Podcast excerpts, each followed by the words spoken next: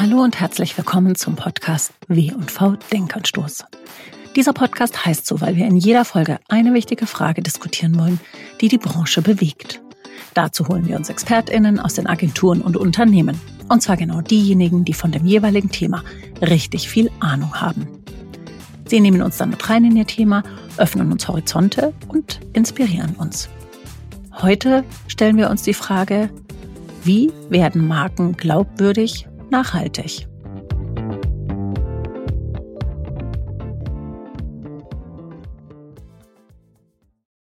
Mein heutiger Gast ist Anna Hiltrop.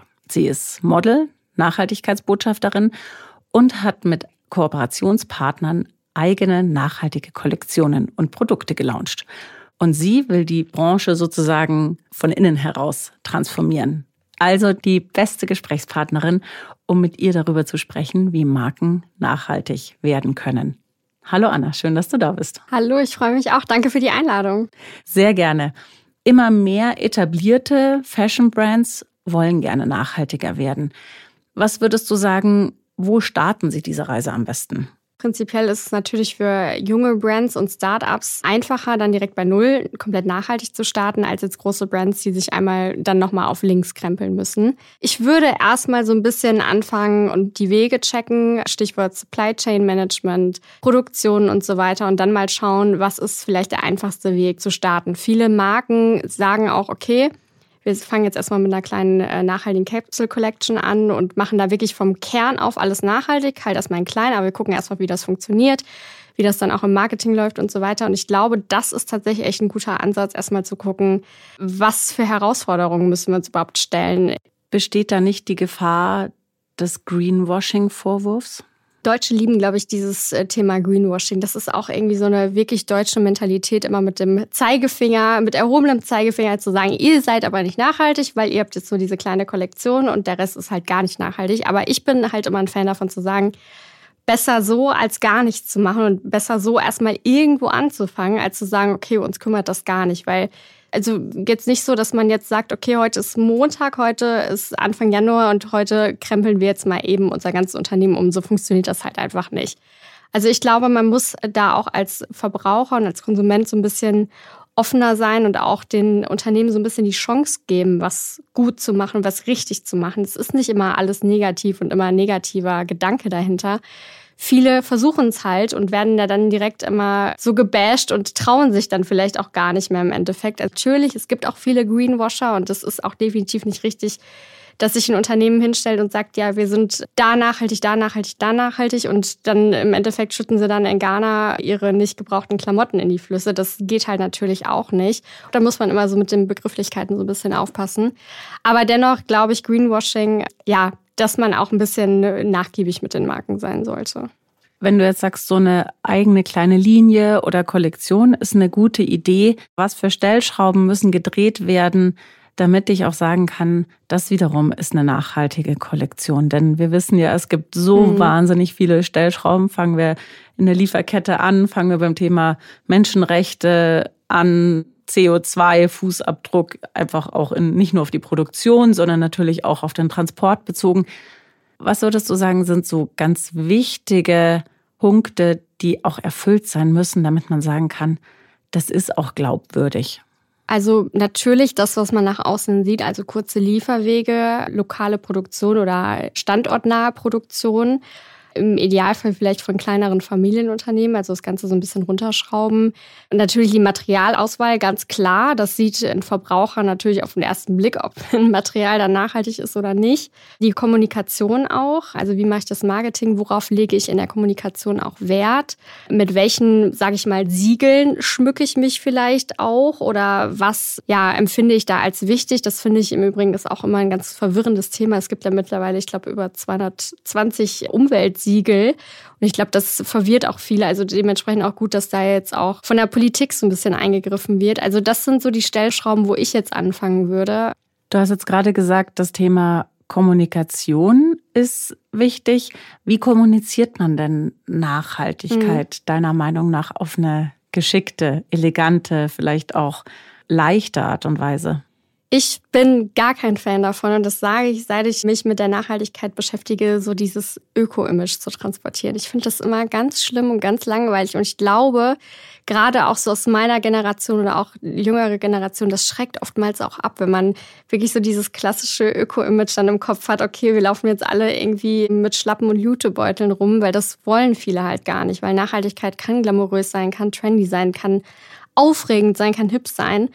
Und das möchte ich auch sehen. Und ich würde das auch nicht immer so an die große Glocke hängen und okay, wir müssen jetzt irgendwie in Beige-Tönen arbeiten und im Hintergrund stellen wir dann irgendwie noch kleine ein paar Pflanzen auf oder so.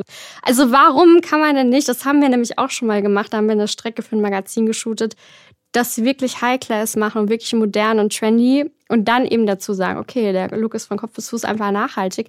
Und das ist nämlich dann auch dieser Überraschungseffekt viel größer. Und das schreckt, glaube ich, auch die Leute, die sich vielleicht nicht so damit beschäftigen, dann oftmals nicht so ab, sondern die sind dann eher empfänglicher dafür, dann zu sagen, okay, das ist aber cool, dass das dann auch nachhaltig ist. Weil viele schalten dann schon ab, wenn man so dieses klassische Bild hat und wir dürfen jetzt alle kein Make-up mehr tragen, weil Mikroplastik und Silikone und so weiter enthalten sind. Und das wird dann alles so völlig runtergebrochen und sieht dann langweilig aus. Und ich glaube, da muss man wirklich, wenn man eine coole Kampagne macht, darauf achten. Plus, was ich auch immer sage, auf authentische Brandfaces oder Testimonials setzen, weil das ist, glaube ich, wirklich das A und O und das machen viele nicht. Und viele von den ganz nachhaltigen Marken, jetzt auch nicht nur im Fashion-Bereich, sondern auch im Haushaltsbereich oder Kosmetikbereich, wollen halt schnell wachsen und schnell groß werden, setzen dann irgendwie auf große Influencer, die dann halt Masse abverkaufen. Aber ich finde das immer für den Markenkern und für das Image so schade, weil das ist einfach gar nicht authentisch. Also vielleicht macht man dann einen guten Umsatz.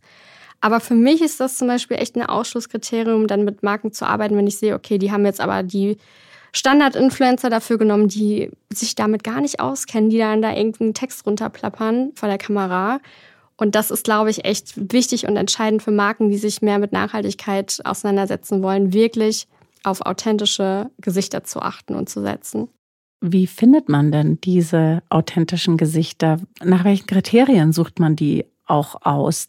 Also die wirklich nachhaltigen Gesichter kannst du, die wirklich auch fundiertes Wissen auf dem Bereich haben und auch wirklich was vorzuweisen haben, kannst du eigentlich an einer Hand abzählen. Der Rest ist jetzt gerade so, wir springen mal auf den Zug mit auf und das ist gerade ganz cool, aber eigentlich so richtig was darüber wissen oder uns da so richtig weiterbilden, das wollen wir eigentlich gar nicht. Das ist gerade ganz hip und trendy und da kann man auch dann mit der einen oder anderen Kampagne ganz gut verdienen, aber so richtig, was dahinter steckt, da nicht. Also ich würde wirklich gucken, dass ich auf Gesichter setze, die zum einen Hintergrundwissen haben, aber auch sich mit Projekten in der Nachhaltigkeit beschäftigen.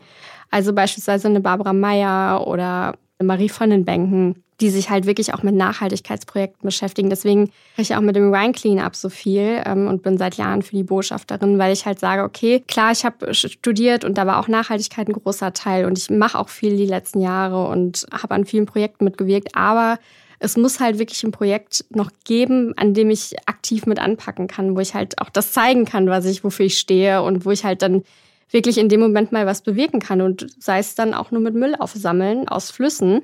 Und das ist, glaube ich, wichtig, darauf zu setzen.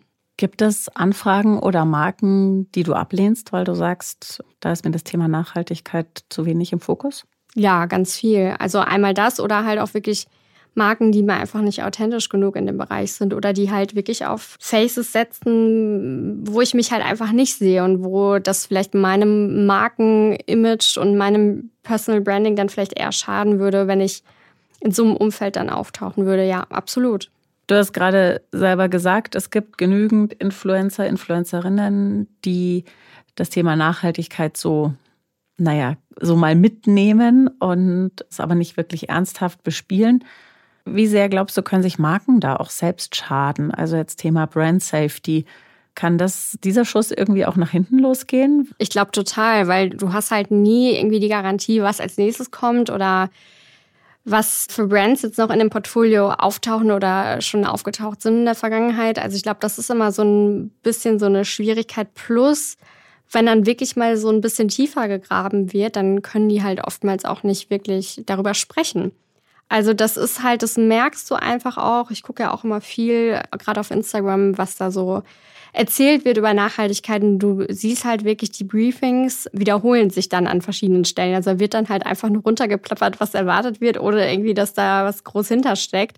Plus die Langlebigkeit solcher Kooperationen. Also wenn man dann, weiß ich, ein halbes Jahr regelmäßig einen Influencer bucht und danach war es das dann und dann kehrt er wieder zum normalen Alltag zurück.